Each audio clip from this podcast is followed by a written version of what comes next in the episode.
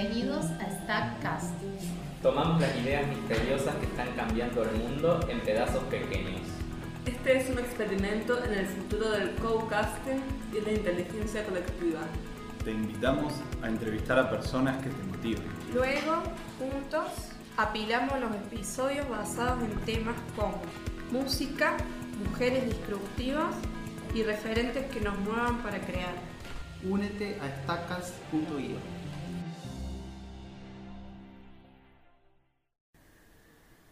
Hola, soy Zenka. Estoy acá con Leonor Ana Catalán, que es un doctorada en ciencia biológica y ahora está enfocada en terapias complementarias. Bienvenido, Leonor. Gracias, bienvenida también, Senka. Quería también avisar uh, que hemos hecho un video de tu charla en el Triple Smart Labs donde ella habla de la historia de la invención de la fotografía de Carillion y también del uso de la GDB, una máquina hecha por Bywell para medir energía. Si están interesados, ir a la página YouTube de Triple Smart Labs. Ahora vamos a hablar de otras cosas. Ah, y primero quería preguntarte, ¿por qué vos fuiste ese camino diferente? Ah, yo entendí que vos tenías un problema de salud que no encontraste ninguna solución en la medicina tradicional y esa se abrió en otro camino. ¿Por qué no podía ayudar la medicina tradicional? ¿Cómo fue, esa, cómo fue ese camino? Sí, te cuento. Eh, a los 33 años, eh, yo, yo ya nací con un problema de columna, pero a los 33 años sufrí de una hernia de disco que me impidió caminar durante aproximadamente seis meses. Eh, me dieron lo que se da a nivel farmacológico, que son antiinflamatorios que eh, sí, me sacaban el dolor, pero que me produjeron un desequilibrio terrible a nivel gástrico, por, eh, que son sumamente abrasivos. Entonces lo tuve que suspender y eh, no pude encontrar tampoco una solución en la cirugía porque las hernias que yo tenía eran meramente protusiones discales y no hernias francas. Entonces la cirugía en realidad no me ofrecía un porcentaje de recuperación que me convenciera. Eh, bueno, padecí el hecho de estar seis meses inmovilizada con una bebé recién nacida y mm, poco a poco fui entrando en el mundo de las terapias complementarias, entendiendo que también eh, un componente básico de todas las enfermedades físicas es el componente psicoemocional. Y fue ahí donde presté atención a qué problemas psicoemocionales a mí me estaban imposibilitando caminar. Eso lo pude vivenciar sobre todo en ese momento a través de la gemoterapia, que es una terapia donde las energías cristalinas te ayudan a encontrar las causas raíces de los disturbios que vos estás viviendo. Y empezás a tomar, a, entrar en un proceso de toma de conciencia que eh, paulatinamente te va liberando del problema.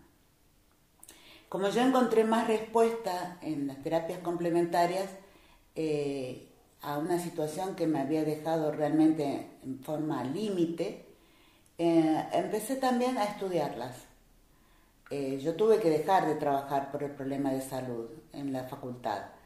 Entonces, eh, lo primero que hice fue estudiar en Buenos Aires con Alejandro Salatino en la Escuela de la Sabiduría de los Cristales, que es una escuela que depende de Hawái, de Estados Unidos. Y eh, ya empecé a aprender hasta para ayudar yo a otros. Esa fue la razón con la que eh, empecé a caminar por el tema de las terapias complementarias. Y siempre aclaro complementarias, no alternativas, porque el ser humano es una entidad completa, holística. Entonces no es una cosa u otra, se complementan. Hay cosas donde la medicina tradicional es excelente en su capacidad diagnóstica y en sus tratamientos, y hay otras que no. ¿Por qué? Porque necesita incorporar la parte psicoemocional y espiritual de las personas. ¿Y vos ah, ah, viste en tu paciente que esos traumas o esos entornos se afectan mucho en la salud? Sí, sí, totalmente. O sea, después de trabajar con gemoterapia necesitaba un eh, mecanismo, una, alguna técnica objetiva para poder evaluar los tratamientos. Y por eso entré a hacerlo, tomar los cursos de bioelectrografía, conocidas vulgarmente como fotografía Kirlian, con el doctor Torres, con el profesor Torres. Y allí eh, podés justamente detectar traumas de distinto tipo y distinto índole que ocasionan eh, distintos problemas e inclusive enfermedades físicas. Interesante. ¿Qué, qué puede ver de un foto, De una bioelectrografía se pueden ver traumas por abuso, traumas por aborto, duelos no resueltos, tristezas, iras, eh, inclusive campos interferentes electromagnéticos, entes que se adhieren al campo electromagnético de la persona y parasitan su energía. Estos tienen de naturaleza distinta, pueden ser conscientes o no conscientes. Los campos interferentes electromagnéticos conscientes anulan la voluntad, el yo de la persona. Y eh, a diferencia de lo que puede ser una esquizofrenia, puede ser curado, puede ser sanado.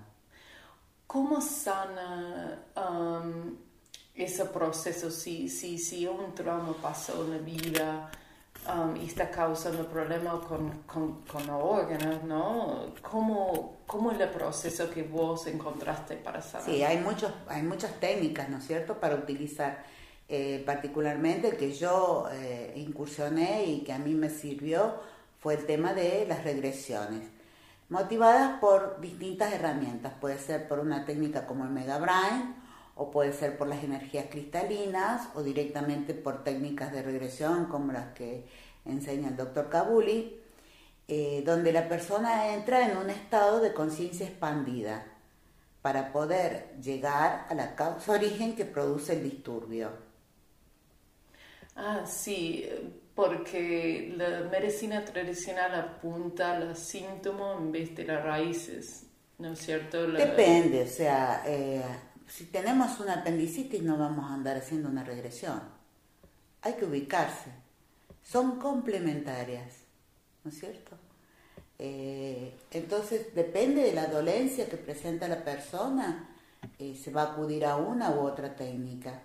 Nunca se puede prescindir de la parte medicina, de, la medicina alopática, es la última palabra, porque ella es la parte física.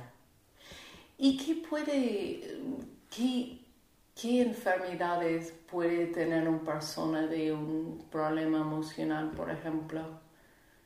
Muchísimas, se puede manifestar de distintas maneras. Fíjate vos que hay una eh, técnica que se llama biodecodificación, la actualidad, que eh, la que, empezó con esto fue Luisa Hay, Luis Hay, de analizar qué tipo de enfermedad manifestaba eh, qué disturbio psicoemocional tenía la persona. Sin embargo, bajo mi humilde experiencia, eh, las cosas no son tan simples y lineales. Un determinado desequilibrio psicoemocional puede dar distintas manifestaciones físicas. Em, en eso yo eh, digo que hay que bucear un poquito más, ¿no es cierto? Pero la biodecodificación, muy popularizada por Enrique Corbera, es un gran aporte para entender de que funcionamos como una unidad. Interesante.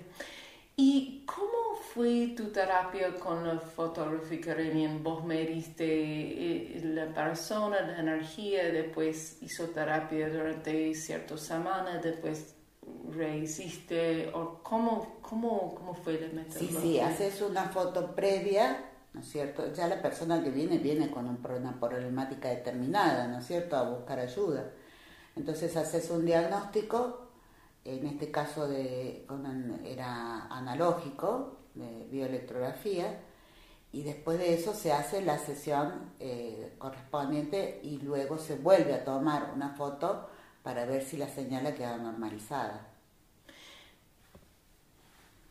Porque algunas personas necesitan más sesiones que otras, ¿no es cierto? Porque algunas personas necesitan a veces apelar a otras técnicas.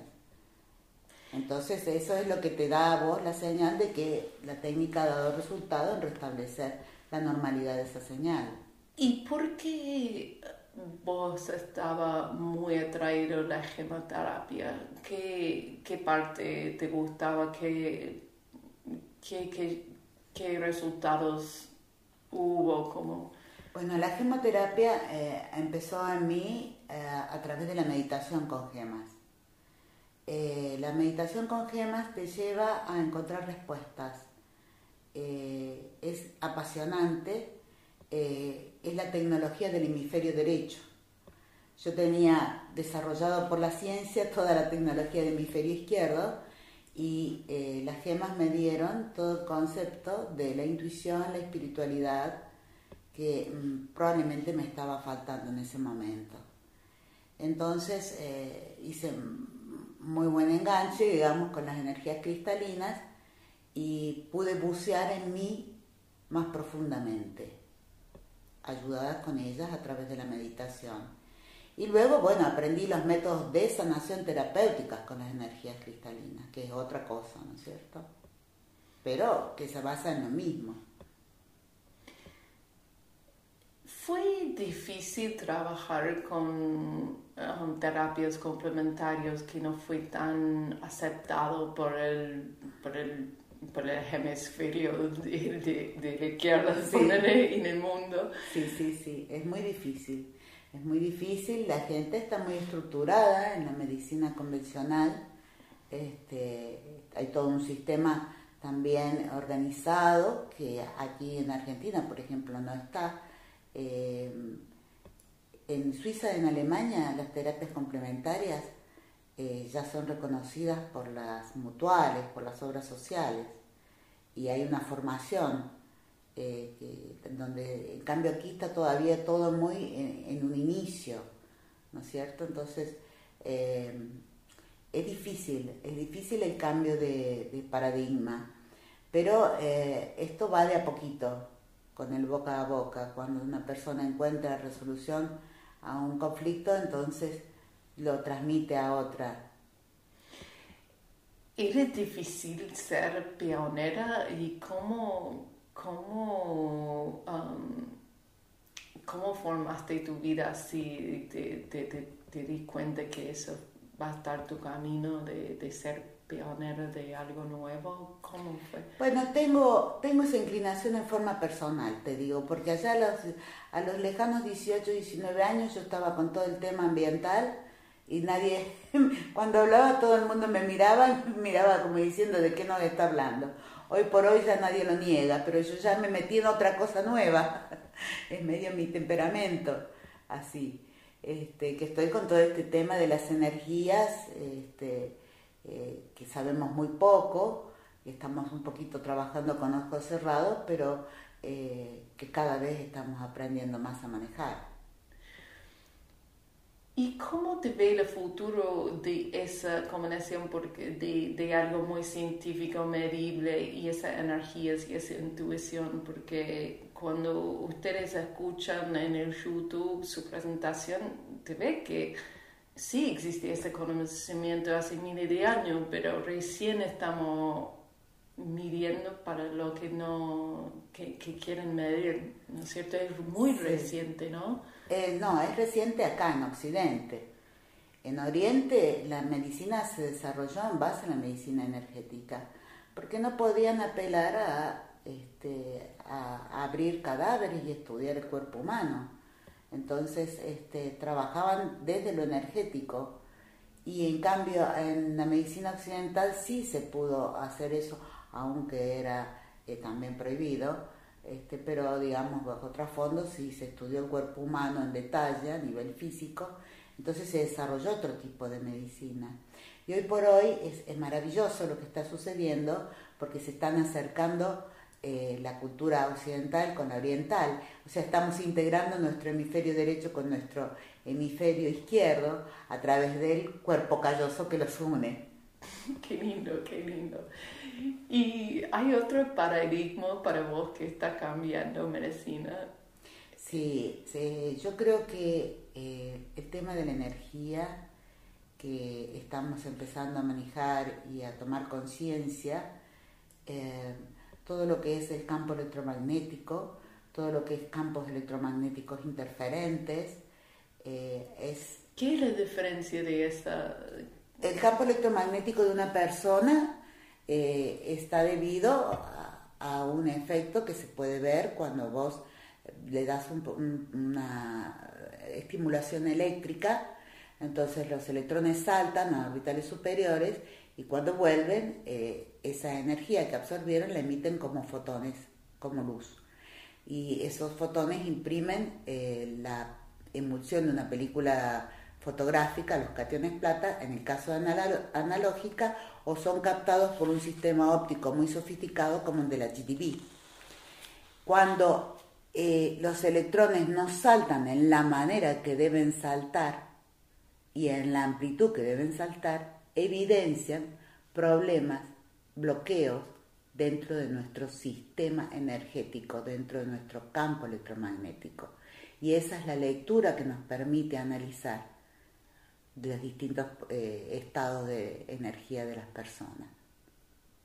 Muy interesante. Entonces esa nueva tecnología nos ayuda a medir para, para después mejorar. Exacto, no solo para mejorar, sino para prevenir. Porque un desequilibrio energético que se mantiene en el tiempo y que es la representación de un desequilibrio psicoemocional puede ocasionar una enfermedad física. Entonces esto es sumamente preventivo y orientativo en el crecimiento de las personas.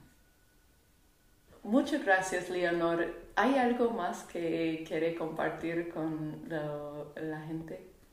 No, en particular cualquier cosa estoy a disposición. Yo ¿Cómo se En esta, en esta etapa de mi vida, amén, de seguir con las terapias, más que nada estoy enfocada en la formación de terapeutas. Porque bueno, ya tengo mis añitos. Así que este, estoy replicando todo esto que he aprendido a través de alumnos que aprenden. ¿Cómo se encuentran a vos en uh, Internet? En Internet me pueden encontrar en la página de Facebook, en Cromoterapia. Ahí tengo una página personal eh, donde sale toda la parte de cursos, conferencias y terapias, tanto de gemoterapia como de cromopuntura. La cromopuntura es una técnica parecida a la acupuntura en cuanto estimula puntos determinados pero en vez de hacerlo con agujas, se hace con luces, con color. Más cómodo, ¿no? Es, es eh, más eh, amigable, digamos. Em, Pop ya dice eh, en sus investigaciones que las células se comunican por luz y que después viene recién toda la descarga química o fisiológica que anatómicamente estamos acostumbrados a que conocemos, digamos, ¿no es cierto? Pero parecería ser que el lenguaje de las células es por luz. Y ahora, bueno, Lipton nos está diciendo cómo las creencias están determinando también este, qué, proteína codificamos, ¿no? Mm. Son muchos avances muy interesantes.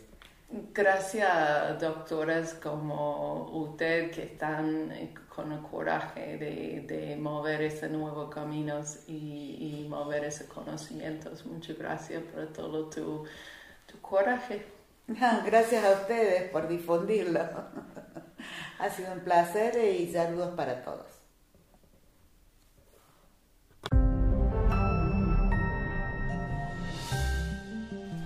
Gracias por escuchar.